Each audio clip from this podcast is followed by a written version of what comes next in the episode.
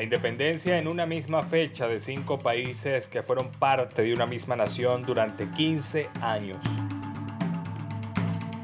Canal de Historias presenta Mi historia de la historia. El pasado contado en un nuevo formato.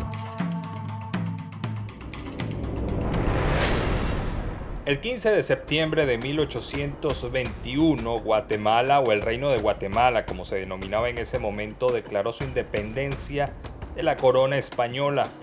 El territorio estaba conformado por los actuales Guatemala, Nicaragua, El Salvador, Honduras y Costa Rica, parte del oeste del territorio panameño y el hoy estado mexicano de Chiapas.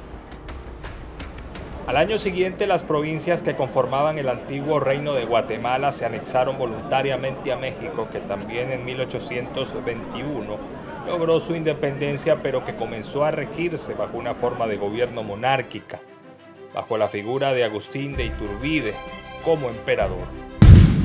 Menos de un año duró el imperio mexicano y en 1823 se inició una nueva etapa republicana. Y allí se produjo la separación de Guatemala a excepción de la provincia de Chiapas. Así se proclama una nueva independencia bajo el nombre de Provincias Unidas del Centro de América. En 1824 pasó a denominarse República Federal de Centroamérica.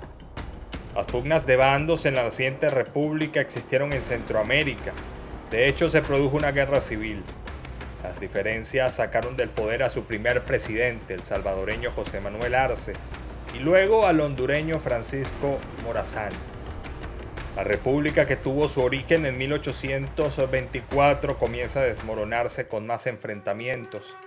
En 1838 Nicaragua, Honduras y Costa Rica se separan y se declaran independientes.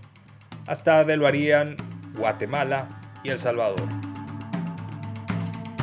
Canal de Historias presentó Mi historia de la historia el pasado contado en un nuevo formato.